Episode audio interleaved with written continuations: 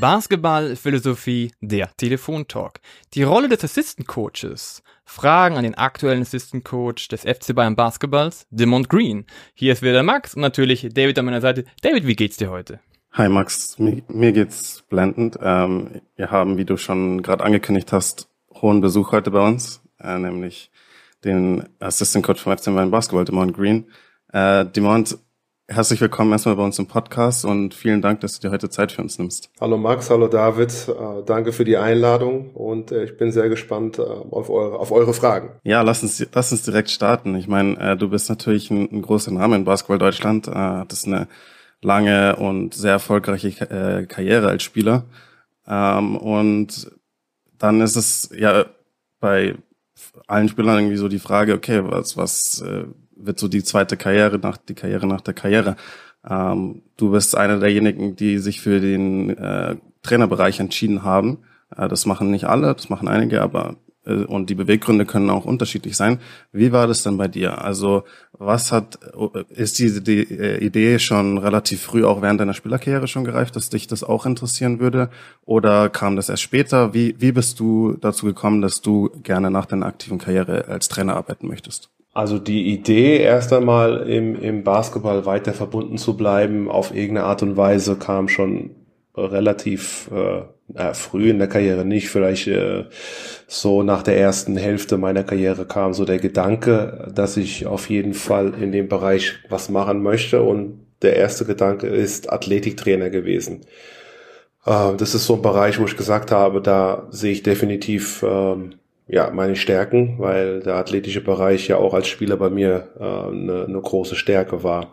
Ich habe dann auch während der Saison oder während meiner Karriere auch so ein, so ein Fernstudium angefangen.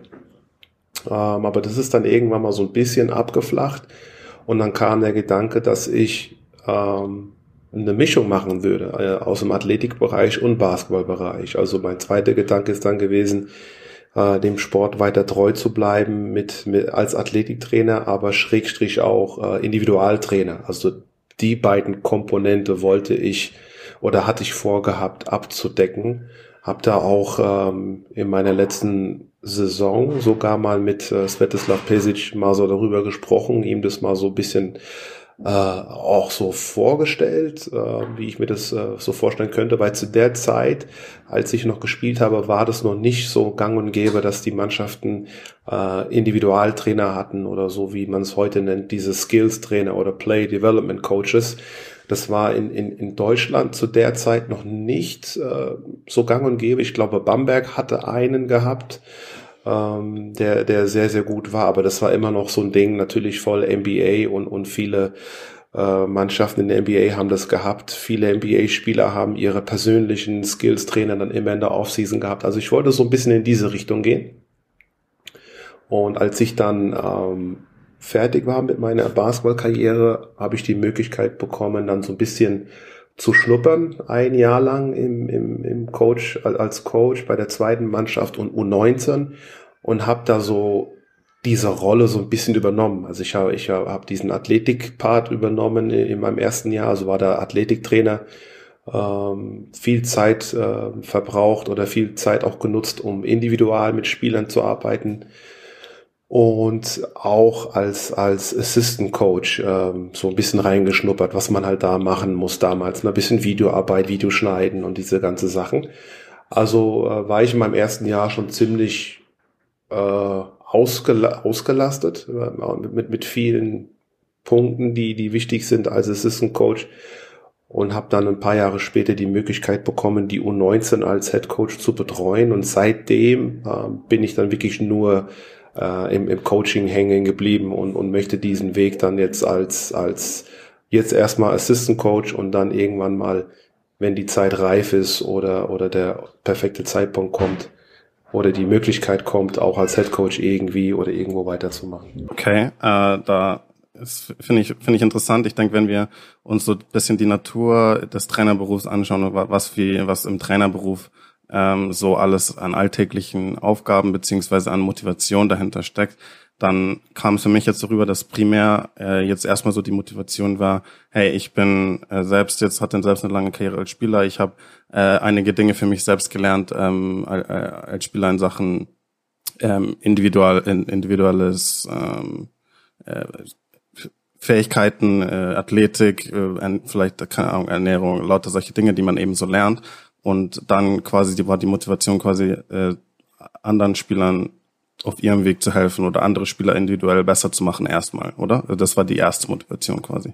Ja, definitiv. Also ich meine, das ist ja, ich habe halt einfach zurückgeblickt, okay, wie habe ich mich als, als junger Spieler entwickelt, wer hat mir geholfen, äh, dass ich mich äh, entwickeln konnte. Und das war natürlich die Zeit, als ich von, von Aschaffenburg nach Würzburg gegangen bin. Äh, der erste Coach, den ich da hatte, der mit mir individuell gearbeitet hat, mit Holger Geschwindner. Und als ich dann nach meiner Karriere die Chance hatte, so in diesem U19-Bereich und zweite Mannschaftsbereich Bayern München da einzusteigen, ähm, sind es ja alle Spieler so in dem Alter gewesen und, und da habe ich mich einfach wiedergefunden. Ja, ich habe ja mit 15 angefangen, Basel zu spielen, also relativ spät, bin dann mit 17 nach, nach Würzburg gegangen und das ist genau diese Altersgruppe, die, die ich da hatte und es war einfach, glaube ich, ein perfekter Start, äh, Jungs das mitzugeben, was mir in dem Alter mitgegeben worden ist, ähm, damit, damit es denen ähm, ja, so einfach wie möglich, aber in manchen Hinsichten auch so schwer wie möglich fällt, ähm, den, den Basketballweg zu gehen. Jetzt ist dann die Frage, du hast ja diesen Basketball-Trainerweg jetzt schon ein bisschen gegangen und du willst ihn ja auch weitergehen oder Head Coach, gerade Assistant Coach. Was gefällt dir denn da am, am meisten überhaupt an dem Trainerjob? Und vor allem, es gibt schöne Seiten, was gefällt dir nicht so? Ich glaube, man kann das nicht oder sagen, was, was, was gefällt einem an, am, am Trainerjob oder so. Das erste und das Wichtigste ist, ist, ist einfach die Sportart. Ne? Also es geht um die Sportart. Ob du jetzt Spieler, ob du Trainer bist, äh, Manager, Sportdirektor, äh, Physio. Äh, es geht einfach um die Sportart, die ich viele, viele Jahre ähm, gespielt habe auf, auf hohem Niveau, äh, habe mein, mein Hobby zu einem Beruf gemacht und oder ist es eine extreme Leidenschaft daraus geworden und das ist halt einfach weiterhin geblieben. Jetzt bin ich halt kein Spieler mehr, sondern sondern ein Trainer. Also mir macht es einfach e extrem viel Spaß, weiterhin ähm, in dieser Sportart meine Karriere weiterzuführen auf einer ganz andere Ebene. Äh, als Spieler musst du natürlich äh, alles Mögliche lernen, um, um eine gute Karriere zu haben, um sich zu einem guten Spieler zu entwickeln. Als Trainer musst du das genauso, aber nochmal einfach auf einer anderen Ebene. Ähm, deutlich mehr, deutlich mehr mental als, als das physische. Äh, du musst natürlich jetzt nicht mehr hoch und runter laufen und springen und sliden und Defense spielen.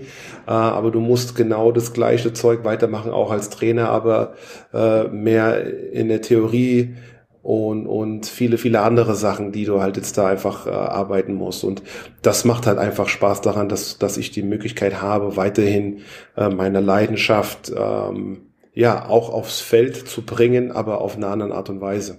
Und gibt es irgendwelche Punkte, wo du sagst, boah, Trainerjob, das habe ich mir echt ganz anders vorgestellt, was du jetzt sagst, boah, das gefällt mir echt überhaupt nicht?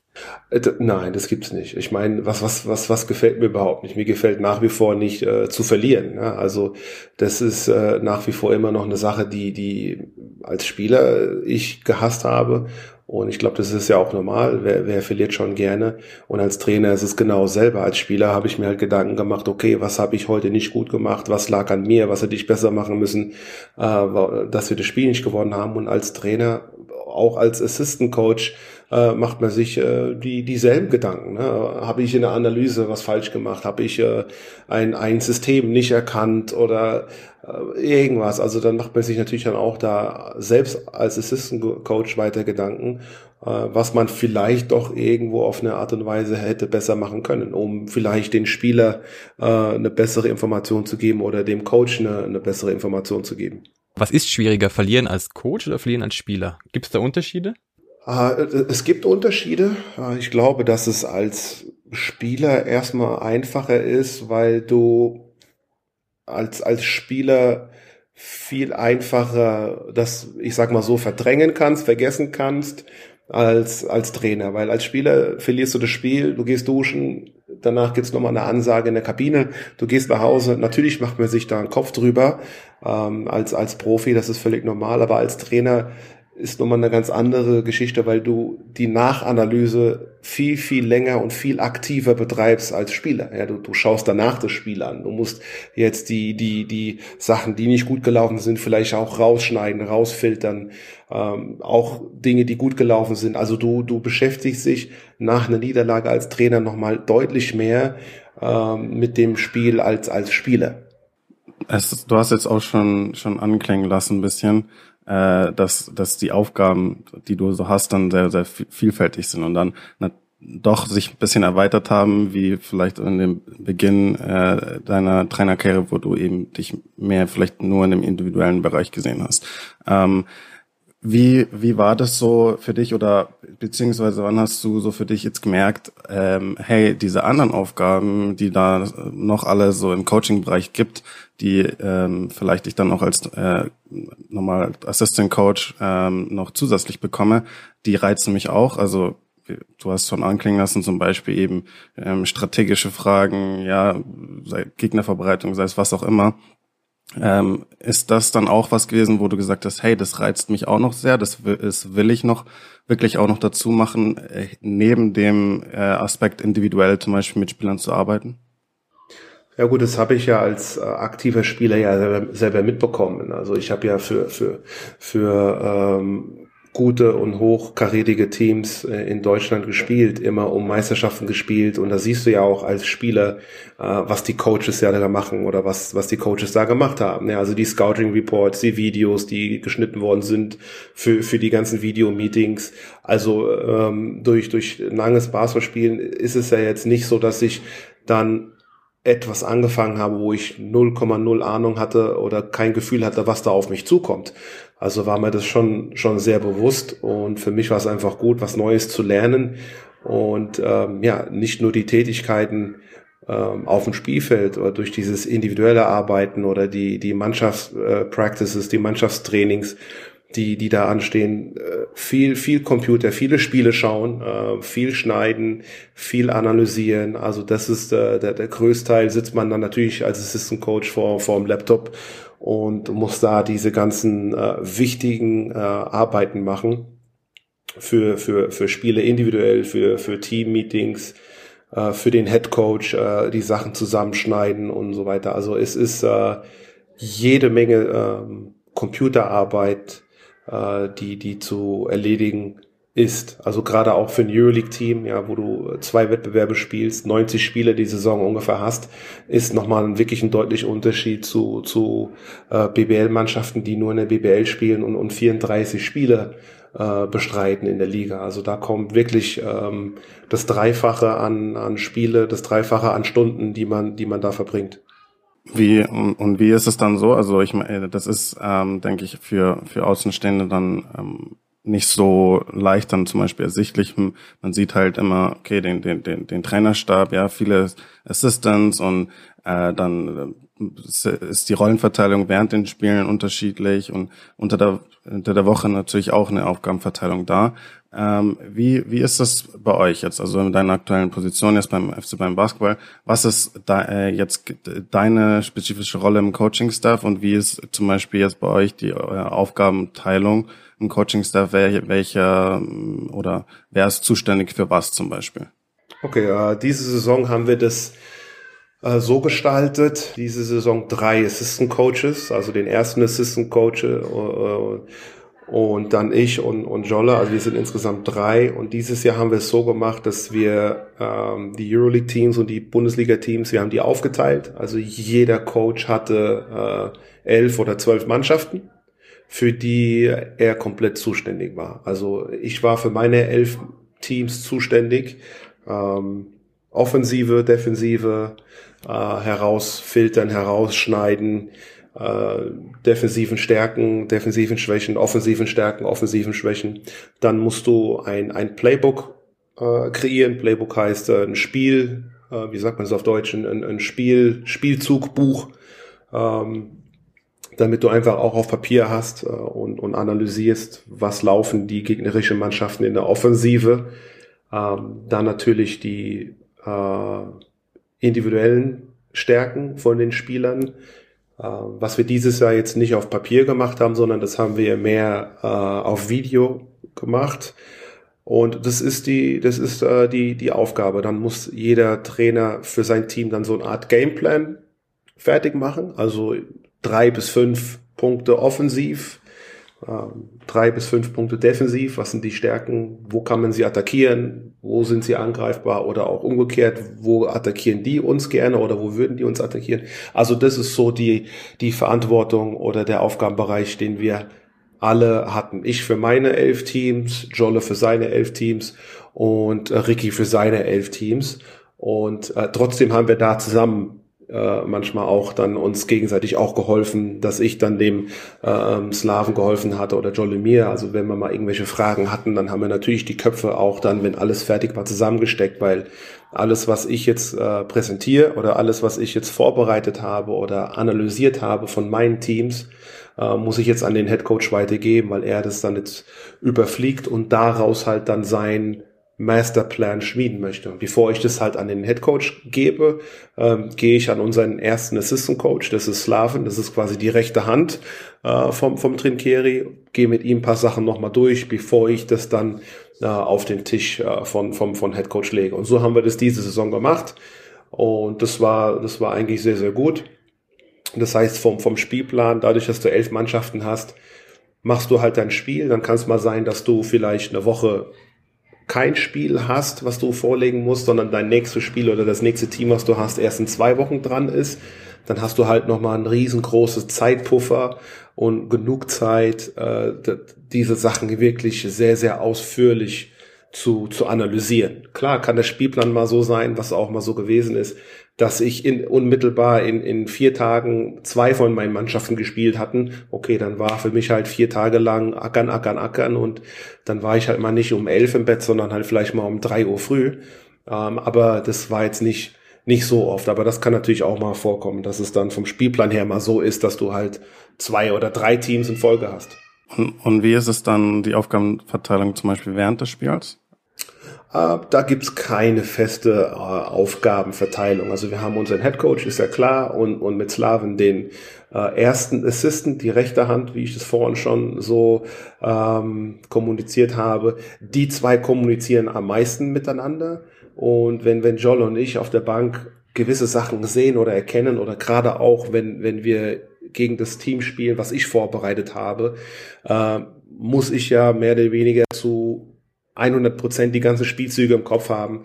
Äh, das heißt, bei dem Spiel stehe ich vielleicht mal ein bisschen öfters auf und rede vielleicht mal direkt mit dem Head Coach und gebe ihm eine Information rüber, wenn ich, wenn ich weiß, es muss schnell gehen. Ja, dann reagiere ich schnell und sage dem Head Coach was, ähm, wenn ein bisschen mehr Zeit ist, dann sage ich das halt dem, dem, dem Slaven oder wir sprechen auf der Bank kurz fünf, sechs Sekunden durch äh, über, über eine Idee, die ich vielleicht habe. Und wenn er diese Idee zustimmt und meint, das ist was Gutes, dann wird er diese Idee äh, dem Headcoach dann übermitteln. Also es kommt immer so ein bisschen drauf an im Spiel, äh, wie viel Zeit ist da überhaupt, wenn es wirklich mal schnell gehen muss, dann reagiere ich direkt selber oder Jolle, wenn, wenn gerade seine Teams spielen dann, dann ist er halt dann ein bisschen mehr aktiver, weil er die ganzen Systeme kennt, er alles vorbereitet hat, dann ist es natürlich viel einfacher, wenn er schnell dem Coach was zusteckt, äh, bevor er das dem Slaven sagt und dann vergeht irgendwie zehn Sekunden und dann ist die, die, die, die Situation schon, schon vorbei. Also das ist, da gibt es wirklich nicht so eine feste Rollenverteilung, wer was wie sagt, sondern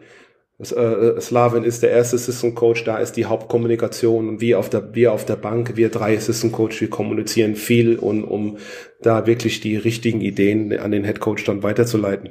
Ganz kurz, du hast jetzt viel schon über den taktischen Bereich geredet. Ist es so, dass das deine Hauptaufgabe ist oder geht es auch viel darum, um den Zugang zur Mannschaft, also um den einzelnen Spielern? Habt ihr da bestimmte Rollen? Da, da, da haben wir, ja, Rollen würde ich das jetzt nicht bezeichnen. Wir haben da auch eine Liste dass jeder Coach hat dann auf seiner Liste äh, Spieler stehen, für die er hauptsächlich zuständig ist, also mehr Kommunikation zu den Spielern mal während dem Training, nach dem Training, wenn es um individuelle Videoangelegenheiten gibt oder geht, dass äh, wir dann für die Spieler hauptsächlich zuständig sind, die auf unserer Liste stehen. Und ähm, das heißt aber nicht, dass wenn ich jetzt das Spiel analysiere und ich sehe da jetzt zwei, drei Clips, die, die man zeigen sollte, aber der Spieler steht nicht auf meiner Liste, dann ist es kein Problem, dass ich es dem Spieler trotzdem zeigen kann. Ja, dann rede ich mit Slaven und sage, pass mal auf, ich habe hier äh, was vom, vom Jaramatz, das würde ich ihm gerne zeigen, ist es okay? Ja, und dann sagen sie, ja, gar kein Problem. Also wir, wir, wir rotieren da auch ein bisschen. Also wir sind für alle Spieler zuständig. Natürlich hast du deine Liste oder die Spiele auf meiner Liste, da habe ich natürlich, wenn ich das Spiel jetzt im Nachhinein analysiere, nochmal ein größeres Augenmerk drauf oder einen größeren Fokus, gerade diese Spiele auch abzudecken mit Clips. Aber man sieht immer irgendwie was. Und manchmal schicke ich es dann an Slaven oder an John und sag mal, pass auf, ich habe hier was vom Deshaun Thomas gesehen, das kannst du in deinen Ordner mal reintun, wenn du mit ihm mal wie die Video machst. Ähm, und, und so machen wir das. Also das ist natürlich die Betreuung, die wir auch äh, für die Spieler haben, was jetzt nicht unbedingt ins Taktische dann da reingeht. Habt ihr auch operatives Coaching, also Individualcoaching? Ist das auch ein Teil deines jetzigen Jobs oder eher weniger? Was meinst du genau damit? Individualcoaching wirklich in der Halle stehen und an Fertigkeiten und Fähigkeiten arbeiten, den Spielern. Okay, wir, ich meine, wir haben unseren Haupt-Individualtrainer, äh, Play Development Coach mit Emilio, ähm, der für diesen Bereich zu 100 Prozent verantwortlich ist und, und das macht. Aber wir als Coaches arbeiten auch mit den Spielern individuell. Also es gibt Spieler, ich nehme jetzt mal ein Beispiel, Gavin Schilling, äh, zu dem ich sehr früh in der Saison einen guten Draht, einen guten Kontakt aufgebaut habe, ähm, der ein bis zweimal die Woche mir immer geschrieben hat, können wir vorher in der Halle ein bisschen was machen.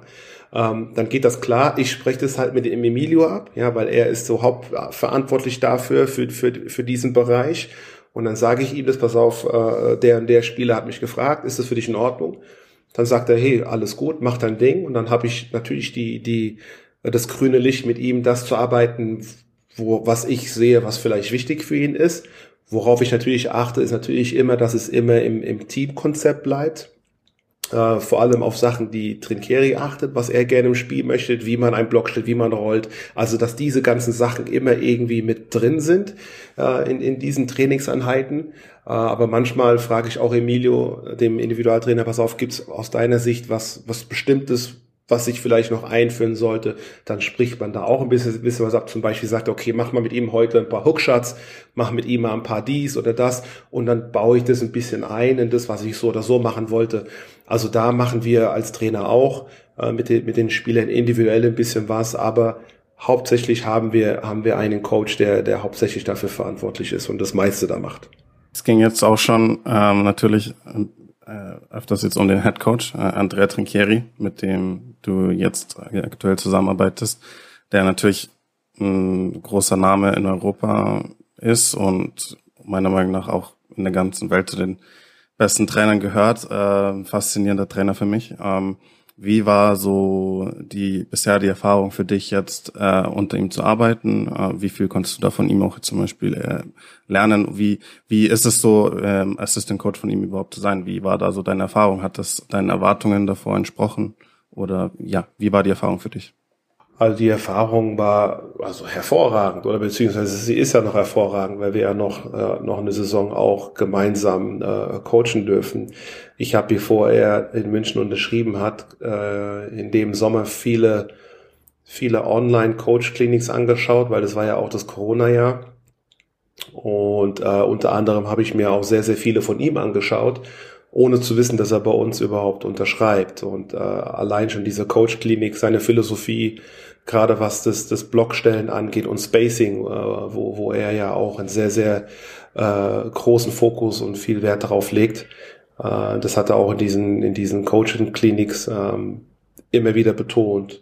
Und ja, die Art und Weise, äh, was mir sehr, sehr gefällt und was ich definitiv auch für die Zukunft mitnehmen werde und auch mitnehmen muss, ist einfach, wie sehr und wie gut er für jedes einzelne Training vorbereitet ist. Also ich meine, ähm, als ich Head Coach war, auch jetzt nur Pro B und U19 Level, äh, wenn ich mir mein, mein Training da vorbereitet habe, habe ich schon immer gedacht, dass ich gute Zeit investiere, ein gutes Training vorzubereiten. Äh, aber das ist bei ihm nochmal auf ein unglaublich hohes Level. Ne? Also wirklich äh, von, von, von, vom Warm-up bis zum letzten, von A bis Z, von eins bis zehn ne? alles wirklich durchdacht, ähm, sehr, sehr auf das nächste Spiel bezogen, taktisch, vor allem auch zu sehen, was kann man aus dem letzten Spiel mit reinnehmen, was ins nächste Spiel auch reinpasst. Also wirklich sehr, sehr, sehr gut überlegt und sehr durchdacht und auch so gut vorbereitet. Und ich habe immer das Gefühl, dass in seinem Trainingsplan äh, ist nicht ist nicht niedergeschrieben, aber er ist auf jede Frage, auf jede äh, jede Situation, die in dem Training vorkommen kann, auch unbewusst vorbereitet und, und reagiert da wieder extrem gut dann darauf. Also das ist was, was äh, mich sehr, sehr imponiert. Die, die Vorbereitung an für sich, äh, was, was das Training alleine schon angeht und äh, auch die Energie, die er da in, in, in jedem Training drin hat. Ich meine, man sieht, wie er halt coacht äh, die Spieler, mit wie viel Energie und, und Emotionen in, in diesen Spielen drin steckt. Ja, ist auch sehr, sehr imponierend. Also nicht nur jetzt ein Euroleague-Spiel, äh, ob es jetzt Barcelona ist oder Real Madrid, äh, sondern da ist genau dieselbe Energie, als wenn man gegen einen ähm, Bundesliga-Verein spielt, der um den Abstieg spielt. Ne? Also das sind ja Welten dazwischen. Ich nehme jetzt mal nichts gegen Gießen, aber das ist ein Riesenunterschied zwischen Gießen und, und Barcelona was die Qualität äh, des Teams und der Spieler angeht. Aber die Energie und die Herangehensweise ist äh, bei ihm exakt dasselbe und, und das ist auch nochmal imponierend, dass er da jetzt nicht beim Euroleague-Spiel an der Seitenlinie steht und wirklich abgeht und schwitzt, weil er gewinnen will und dann bei einem Bundesligaspiel sitzt er einfach da 40 Minuten aller NBA-Coach-Style und sagt, okay, macht mal, sondern wirklich, da gibt's keinen Unterschied. Und das sind so Dinge, die, die wirklich imponierend sind.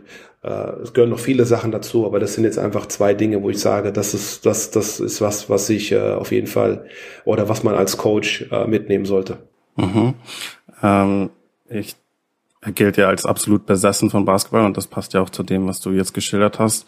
Äh, und äh, das und als unheimlich detailgetreu, äh, sei es in Sachen äh, Spacing oder alles eigentlich. Im Endeffekt äh, sagen jetzt auch viele Spieler, die unter ihm gespielt haben, ähm, ich stelle mir jetzt das vor, dass er diesen selben Anspruch, den er ja an sich selbst hat und an die Spieler hat, dass er die ja auch an seine Assistenten hat. Ähm, ist, wie, wie, wie spiegelt sich das so, so wieder da, so jetzt im Alltäglichen in der, in der Zusammenarbeit? Ist da ähm, die, die, äh, achtet er da auch bei seinen Assistenten auch sehr auf die, die detailgetreue Arbeit und fragt auch wirklich nach kleinsten Details dann zum Beispiel über den nächsten Gegner nach? Auf jeden Fall. Wie, wie das ausschaut, ist einfach, ähm, ich meine, wenn man ihm den Gameplan präsentiert, äh, möchte er schon sehen, dass man äh, sich da Gedanken gemacht hat. Und gerade jetzt im zweiten Jahr, muss ich ehrlich zugeben, glaube ich, habe ich äh, deutlich bessere Arbeit geleistet als im ersten Jahr, also mein Rookie-Jahr. Ich meine, jetzt, ich habe jetzt auf dem Level, und das darf ich ja auch für mich selber nicht unterschätzen, ich, ich bin kein 10 bis 15-jähriger erfahrener Assistant Coach ähm, auf, auf dem Level. Ne? Also ich komme aus der Jugend, ich komme aus der Pro B und, und habe die Ehre, direkt äh, als Assistant Coach äh, Euroleague Assistant Coach zu sein und dann nicht nur ein Euroleague Assistant Coach, sondern auch Assistant Coach von Andrea Trincheri zu sein. Also da ist der Anspruch, muss ich natürlich sehr schnell ähm, ja meine, meine selbst meine Ansprüche und also ich musste da schon viel wie soll ich sagen, ackern oder Mühe geben, was ja völlig normal ist, weil ja, ich möchte ihm was Gutes präsentieren. Ja, ich möchte jetzt äh, nicht dastehen und, und ihm was auf den Tisch legen, was nicht Hand und Fuß hat. Und im ersten Jahr ist das schon das eine oder andere Mal vorgekommen, wo, wo ich halt einfach gemerkt habe, okay, ich schaue Basketball halt mit meinen zwei Augen.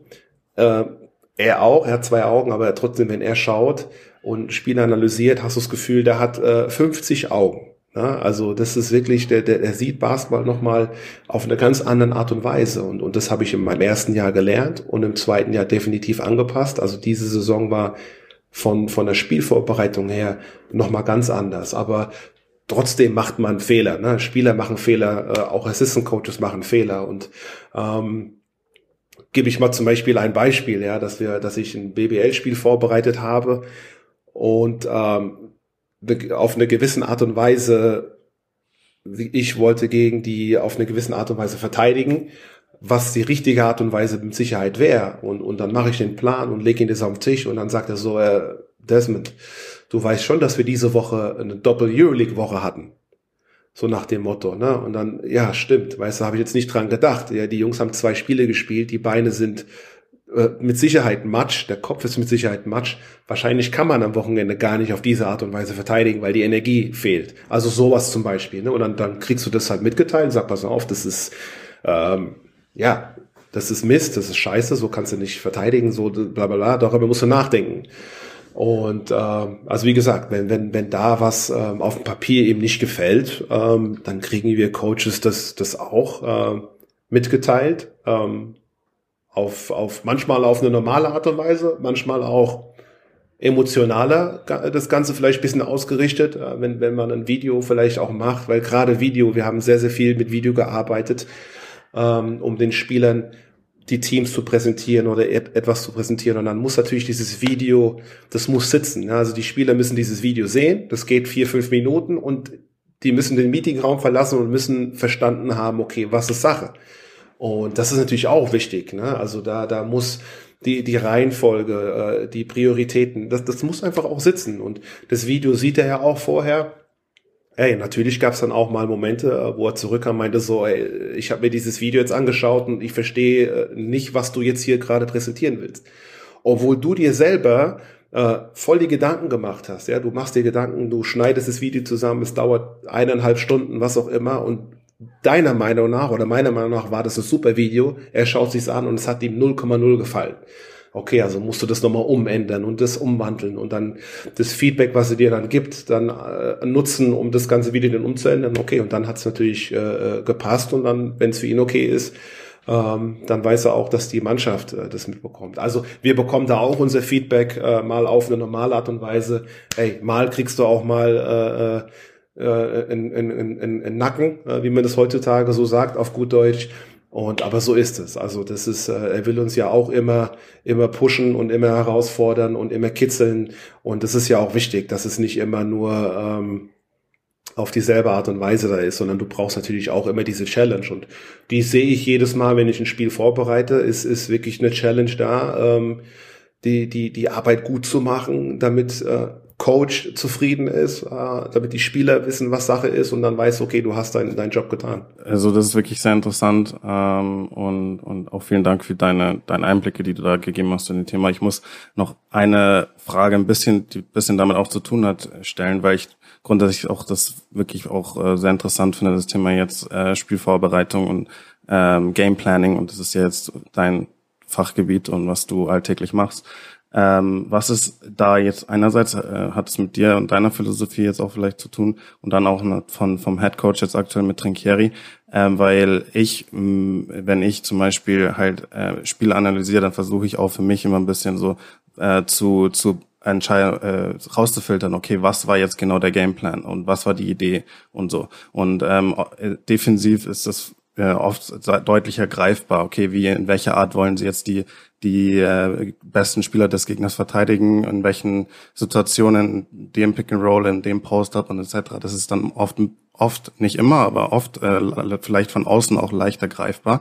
Aber was ich mich zum Beispiel oft frage, ist vor allem beim offensiven Game Planning, ähm, weil ja ein bisschen so die Frage ist, okay, inwieweit wollen wir uns so ein bisschen einfach auch auf unsere Stärken verlassen? Hey, das, das, das Play zum Beispiel, das laufen wir einfach gut ähm, und das können wir auch gegen verschiedene Arten der Verteidigung gut laufen. Und ja, wir laufen einfach dieses Play so und so. Äh, und äh, das passt schon. Oder inwiefern ähm, will man halt dann auch sozusagen auf eine bestimmte Schwäche oder eine bestimmte Art, wie der Gegner verteidigt, den off die Offensive auch anpassen. Und mein Eindruck ist halt so aus der Ferne jetzt bei Bayern zum Beispiel, dass oft dann äh, bestimmte Konzepte vielleicht verwendet werden, eingebaut werden, die eine bestimmte Art und Weise der Verteidigung genau attackieren. Das war so mein Eindruck oft, zum Beispiel gegen Alba, die eine spezielle Art der Pick-and-Roll-Verteidigung haben, dass man dann ähm, spezielle auch äh, Pick-and-Roll-Konzepte nutzt, äh, solche, um, um genau diese Art der Verteidigung zu, zu attackieren. Aber wie ist das so aus deiner Sicht, so diese Balance zu finden auf, im offensiven Gameplanning so äh, zwischen eigene Stärken und Anpassung? Und wie ist da auch so die Philosophie des, des Head Coaches? Also wie, wie viel wird da so an den Gegner angepasst?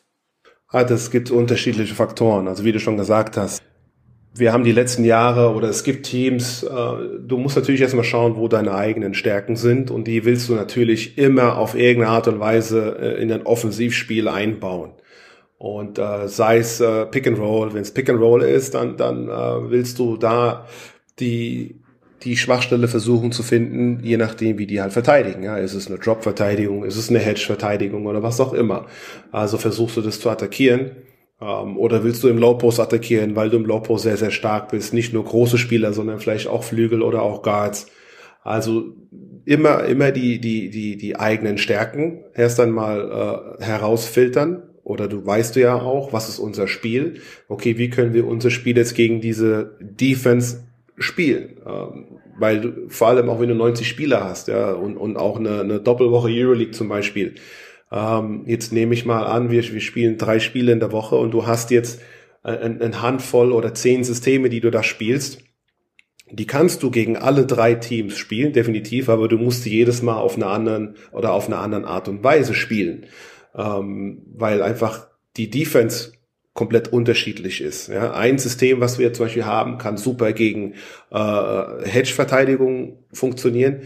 Ähm, aber vielleicht die Guards, die wir haben, der eine kann besser gegen Hedge spielen als der andere. Also musst du dann da auch wiederum filtern. Wir spielen dann gegen das Team ähm, mit, mit Nick zum Beispiel das System mehr wie, wie, wie für Schiele, weil Schiele da vielleicht seine Schwächen hat. Und dann im übernächsten Spiel kann es genau umgekehrt sein, ja, weil da die Verteidigung ein bisschen anders ist. Also kannst du dasselbe System spielen, aber jetzt spielst du es mehr für Schiele, weil diese Art und Weise Verteidigung ihm mehr liegt als Nick.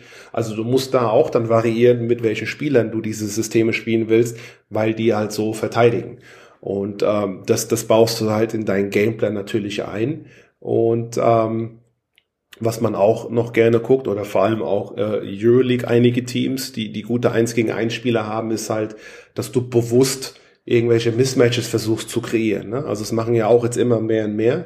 Äh, auch in der BBL sieht man das jetzt schon auch öfters, äh, diese, diese Guard-Guard-Screens, um den, den besseren äh, 1 gegen 1 Spieler gegen den schlechteren äh, 1 gegen 1 Verteidiger zu stellen und dann wird ein 1 gegen 1 gespielt. Also das ist auch oft was, was Teams mittlerweile in ihren, in ihren Gameplan einbauen. Ähm, Gerade auch dann so in den Schlussvierteln, wenn du gar nicht mehr so viele Systeme da, Systeme da spielst.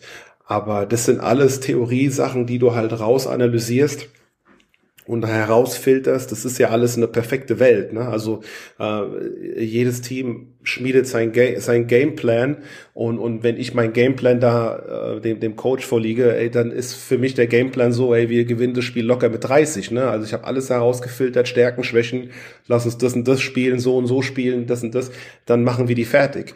Ähm, aber dann hast du diesen Gameplan, dann hast du natürlich vielleicht Pech und das Team verteidigt dann doch anders. Ähm, oder irgendwas und dann musst du halt natürlich umstellen. Also diese Gameplans ist echt eine gute Sache für eine Orientierung, aber du hast halt dann so ein so ein Mastermind-Coach wie, wie Trinkeri, der natürlich dann auch sehr schnell äh, so ein Gameplan anpassen kann, weil das andere Team dann doch anders verteidigt oder das andere Team äh, das anders macht. Und ähm, ja, deswegen ist so ein Gameplan der ist zwar schön auf Papier, das ist the perfect world, aber wenn der Sprung mal dann hochgeht und äh, dann sieht es sehr, sehr, sehr oft ähm, in der Theorie, in der Praxis dann anders aus. Sehr, sehr gute und wichtige Punkte, also wie ihr das angeht. Jetzt eine ganz andere Sache. Wir machen einen kompletten Break mal kurz. Du hast jetzt schon sehr, sehr viele verschiedene Aufgabengebiete angesprochen. Und dafür brauchst du viel Zeit, dafür brauchst du viel Zeit, dafür brauchst du viel Zeit. Wenn wir uns das jetzt von außen vorstellen, wie sieht denn so ein Tag, sagen wir mal, vor einem Spiel oder an einem Spiel überhaupt bei dir aus?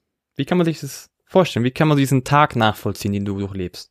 Gehen wir jetzt mal von einem Spieltag aus? Wir gehen einen Tag vorm Spieltag aus und Spieltag. Okay, ja, ein Tag vorm Spiel. Ich meine, ähm, ein Tag vorm Spiel ist ja dann schon alles erledigt. Ne? Also es ist ja schon an, an Video, an Gameplan, ähm, Playbook alles ist ja schon fertig, weil du hast ja einen Tag vom Spiel, äh, bist du ja dann auch voll im, im taktischen Training drin und, und gehst die Spielzüge durch, die du gegen die Teams laufen möchtest und verteidigst auch gegen die Spielzüge, äh, was die Gegner machen. Also da ist schon, ist schon als Assistant Coach, was jetzt die, die Analyse angeht, im Endeffekt schon alles vorbei. Ja, jetzt, jetzt bist du halt im Training und versuchst da die Spieler und den Coach natürlich zu, zu unterstützen, ähm, dass offensiv wie defensiv, wenn man gewisse Systeme durchläuft, ein, ein guter Flow entsteht und, und so wenige Fehler wie möglich, weil gerade das letzte Training, ein Tag vom Spiel, ist relativ kurz und, und da soll die meiste Information fließen. Ähm, die, die Aufgabe von mir oder von uns Assistant Coaches ist es halt dann, wenn wir die Spielzüge von den Gegnern äh, durchgehen, dann sagt halt der Coach vom Training, okay, pass mal auf, ich möchte, dass du heute dem Team äh, drei oder vier Set Plays auf dem Spielfeld zeigst. Also das ist so ein Tag vom Spiel. Und ähm, dann verteidigen wir gegen diese, gegen diesen Spielzug. Und dann ist meine Aufgabe, das halt zu zeigen, wie die sich bewegen, wo geht der Pass hin, was sind die Laufwege. Und dasselbe ist dann auch am Spieltag, wenn du dieses, dieses klassische Shootaround äh, am Morgen hast. Ähm, da haben wir Video, man schaut Video vor dem Shootaround äh, wo man dann schon mal eine gewisse Informationen den Spielern gibt per Video, sei es offensiv oder defensiv. Das, das variiert manchmal. Immer, kommt immer darauf an, was für uns äh, von der Priorität her an dem Tag oder von dem Gegner äh, wichtiger erscheint. Und dann geht's auch aufs Spielfeld und dann zeige ich auch nochmal, äh, äh, was sind die wichtigsten Spielzüge oder was sind eventuell vielleicht ein paar Special Plays, äh, gerade wenn man gegen ein Team spielt oder wie wir jetzt gegen Chemnitz gespielt haben oder wenn du weißt, das ist immer ein, ein Spiel oder ein Team, wo es am Ende knapp werden könnte, ähm, dann geht man viel auch in so Special Plays. Ja, was laufen sie gerne am Ende? Oder wenn jetzt äh, die Schussflut zu Ende ist und die haben Sideline out of bounds. Äh, was sind so die Plays, womit sie versuchen, ein Dreier? Also dann geht man so ein paar äh, spezielle Geschichten durch dann am, am, am Spieltag und dann geht man nach Hause, Mittagspause, und dann äh, vor dem Spiel. Vor dem Spiel direkt haben wir dann auch nochmal so ein ganz kurzes Video, äh, was meistens dann das, das Players-Video ist, wo wir dann die, die Spieler zeigen, die Stärken und Schwächen von den Spielern. Und dann geht's ins Spiel. Und jetzt haben wir, jetzt haben wir schon so guten Eindruck so bekommen, äh, was, was so alles zu deinem Aufgabenbereich dazugehört, was du so machst. Und es war wirklich ein super Einblick, den du uns da gegeben hast. Ähm, wenn du jetzt das alles so ein bisschen zusammenfassen müsstest, so die Erfahrungen, die du jetzt bisher äh, als Assistant Coach äh, gemacht hast, ähm, die, äh, die Aufgaben, die du so hast und was du alles so gelernt hast in dem Prozess jetzt, wenn du zusammenfassen müsstest, was macht einen guten Assistant Coach aus, beziehungsweise was muss ein guter Assistant Coach so für Eigenschaften haben, was wäre da deine Antwort? Also was macht einen guten Assistant Coach aus? Also ich, es gibt wirklich sehr, sehr, sehr viele Dinge, die, die als Assistant Coach sehr wichtig sind. Ne? Also ähm, man muss sich verdammt viel, verdammt viel merken.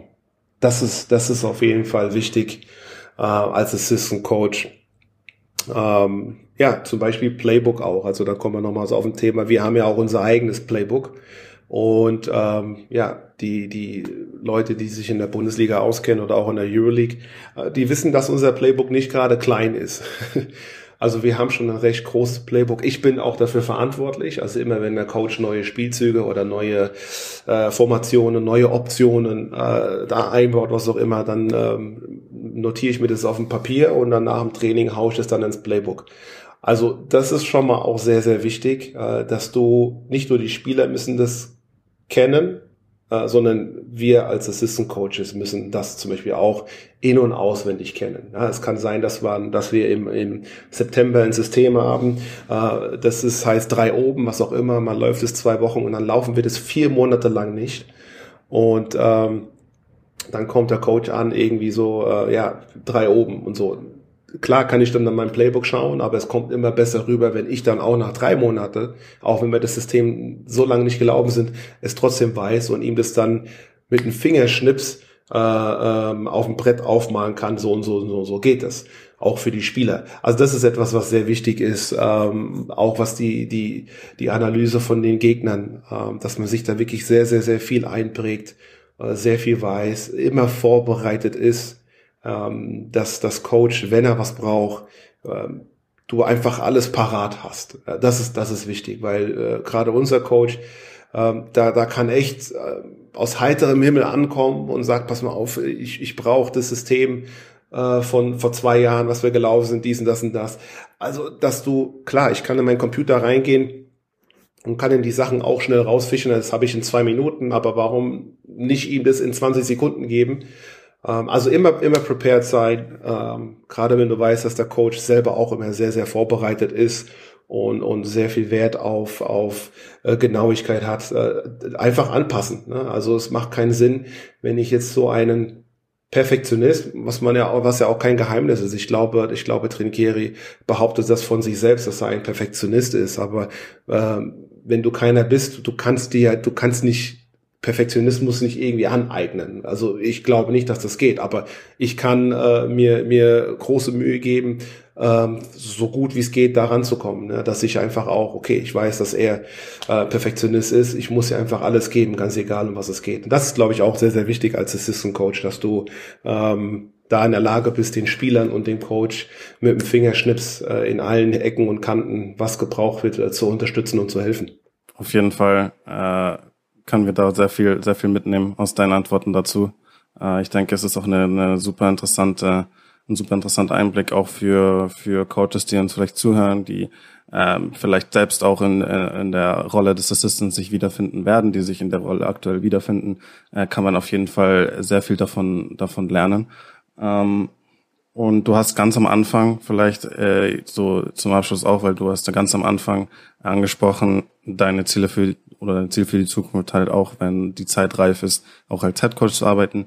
Ähm, wie oder wie, wie würdest du jetzt deine Ziele allgemein äh, jetzt in deiner Basketballkarriere oder Karriere als Trainer äh, so zusammenfassen, ähm, beziehungsweise ähm, ist die Ambition ganz klar auf jeden Fall, hey, äh, ich bereite mich vor für eine Karriere auch als Head Coach ähm, oder muss da auch zum Beispiel die, also muss da auch wirklich alles stimmen und wenn du, kann es auch sein, zum Beispiel, dass du dich wohler fühlst, tatsächlich in einer anderen Situation, wo du vielleicht sogar äh, Assistant bist, ähm, aber äh, die, Bege die Umgebung passt für dich perfekt. Also bei, äh, vielleicht als Erklärung noch, der Hintergrund der Frage ist ein bisschen, dass wir ja auch einige Trainer haben, die quasi lebenslang Assistant Coach sind, nicht weil sie nicht gut genug wären, um Head Coach zu werden, sondern weil sie sich da tatsächlich sogar wohler fühlen. Ähm, und für andere ist das klassische, der klassische Entwicklungsschritt in der Karriere und das Ziel ist ganz klar Head Coach. Also wie, wie ist es bei dir? Ich weiß, du hast schon vorhin angeklingen lassen, dass Head Coach schon bei dir auch auf der Agenda ist. Naja, zum Thema, zum Thema Wohlfühlen, ich kann es ja nicht sagen. Also natürlich können das Assistant Coaches, die schon lange Assistant Coaches sind, sagen, ähm, oder vielleicht können sie es auch nicht sagen. Für mich ist es schwierig zu sagen, ich fühle mich als Assistant Coach wohler, wenn ich noch nie die Rolle als Head Coach hatte. Und ich, ich, ich muss jetzt auch das einfach mal komplett trennen. Da zähle ich jetzt nicht meine, meine Head Coach Tätigkeit als, als äh, U19 NBBL Trainer oder Pro B Trainer natürlich bin ich da Head Coach gewesen und, und das, das hat mir super viel Spaß gemacht. Das war, das war, das war hervorragend. Aber die, die Rolle, die ich da hatte oder in der Situation, wo ich da war, war ja mehr Fokus auf Spieler weiterentwickeln, äh, die bereit zu machen für die erste Mannschaft, natürlich auch da will man ein Spiel gewinnen und, und man coacht die Spieler ja da auch, um, um die zu gewinnen. Aber es ist nochmal ein ganz anderes Level. Deswegen zähle ich das jetzt äh, nicht wirklich dazu. So, ich bin jetzt aktuell Assistant Coach. Das macht mir unheimlich viel Spaß. Aber um irgendwann mal sagen zu können, ich fühle mich wohler als Assistant Coach oder als Head Coach, muss ich natürlich auch irgendwann mal ein paar Jahre als Head Coach arbeiten dann kann ich sagen, ah, ich habe mich doch wohler gefühlt in der Assistant Coaching Rolle. Das kann, das weiß ich nicht. Ähm, aber natürlich ist es für mich ein Ziel, ähm, auf, auf dem Niveau, wo ich gespielt habe, äh, Bundesliga, äh, Nationalmannschaft und auch Euroleague, ähm, ist es für mich ein Ziel, ähm, zu versuchen, das auch als Coach auf so ein Level zu schaffen. Es ist nochmal äh, um, um 1000 Punkte oder wie auch immer man das bezeichnen möchte, schwieriger als Spieler zu 100 Prozent. Äh, ist eine ganz andere Welt. Ähm, wann dieser Zeitpunkt kommt oder ob er überhaupt mal kommt, das, das muss man natürlich auch schauen. Also da ist natürlich auch oft immer eine Timing-Sache, die, die da eine große Rolle spielt. Ja, gibt es irgendwo ein, ein Verein dann, der äh, Interesse hat mit einem Rookie-Coach oder der Assistant-Coach war, ihm diese Rolle als Head-Coach zu geben, äh, ist irgendwo was frei. Ähm, also da spielen einfach so viele Faktoren zusammen, ähm, dass ich mir das nicht mit dem Fingerschnips aussuchen kann. Ne? Ich kann jetzt nicht sagen, ich gehe jetzt, äh, ich mache jetzt noch ein paar Jahre Assistant-Coach und dann gehe ich zu äh, weiß ich nicht, äh, Fenerbahce oder ich gehe dann zu Barcelona oder ich gehe dann zu Bayern und mache Headcoach. Ich kann mir das nicht so aussuchen. Ähm, das geht als Spieler so ein bisschen einfacher. Da kannst du vielleicht als Spieler auch nicht direkt bewusst sagen, ich gehe nächstes Jahr zu dem Verein. Man weiß die Qualitäten als Spieler und man weiß, auf welchem Niveau man spielt. Also jeder äh, äh Euroleague-Spieler, der über fünf, sechs, sieben Jahre in der Euroleague spielt, weiß, er wird nächstes Jahr ein Angebot von einem anderen EU-League-Verein bekommen. Also wird immer auf diesem Level bleiben. Aber als Coach ist es vor allem am Anfang, als wenn du Assistant Coach bist, pfuh, unheimlich schwer. Also da muss ich die, die Opportunity, sagt man auf Englisch, die, wie sagt man auf Deutsch, die, die, die Möglichkeit muss ich da einfach ergeben. Und äh, deswegen, äh, natürlich ist es ein Ziel, aber ich kann dir jetzt nicht äh, in Stein meißeln, äh, wann, welches Jahr, an welchem Tag, äh, in welchem Monat äh, ich diesen Weg gehen werde. Also da muss ich wirklich äh, auch ein bisschen Glück haben und, und hoffen, dass irgendjemand Interesse hat, äh, einem Assistant Coach wie mir die, die Möglichkeit zu geben, als Head Coach äh, sich zu entwickeln. Desmond, ich sage dir vielen herzlichen Dank. Ich glaube, dass du es wirst, Head Coach, einfach weil du auch ein extrem cooler Mensch bist und ich glaube extrem ehrgeizig. Ich danke dir für diesen tollen Einblick in die Rolle als Assistant Coach und dass du auch unser Gast, unser Gast warst. Ähm, das hat, glaube ich, nicht nur uns beiden, sondern vielen auch draußen extrem weitergeholfen. Schon mal vielen herzlichen Dank dafür. Gerne, sehr gerne. Und dementsprechend war das schon die Folge. Die Rolle des Assistant Coaches, Fragen an Demont Green. Bis zum nächsten Mal.